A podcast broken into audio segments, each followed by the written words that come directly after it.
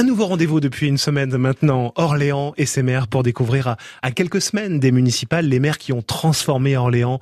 Bonjour Pierre Laurent. Bonjour Sébastien. Vous êtes le doyen de la faculté de droit d'Orléans et euh, enfin connaisseur de la vie politique orléanaise. Euh, vous nous confiez ainsi les, en 40 épisodes les, tous ces maires voilà, qui, ont, qui ont transformé euh, cette cité joannique. Pour aujourd'hui, faisons connaissance avec un maire que l'on n'attendait pas, René Tina.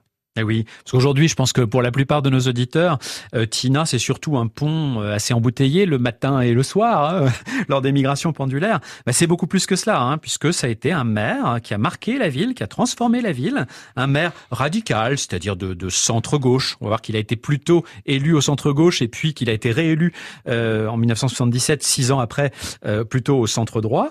Et pourquoi c'est un maire qu'on n'attendait pas?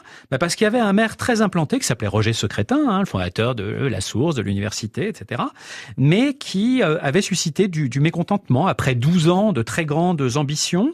Euh, il avait beaucoup dépensé aussi, c'est ce qu'on lui reprochait, pour les floralies en particulier, mmh, hein, à la source. Hein. Les impôts avaient augmenté, l'endettement de la ville aussi.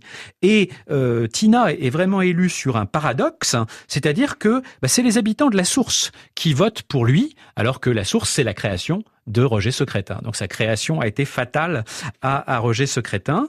Et puis euh, on l'attendait pas euh, parce que en fait, euh, d'abord on attendait la réélection de Roger Secrétin, et puis surtout la tête de liste c'était pas lui.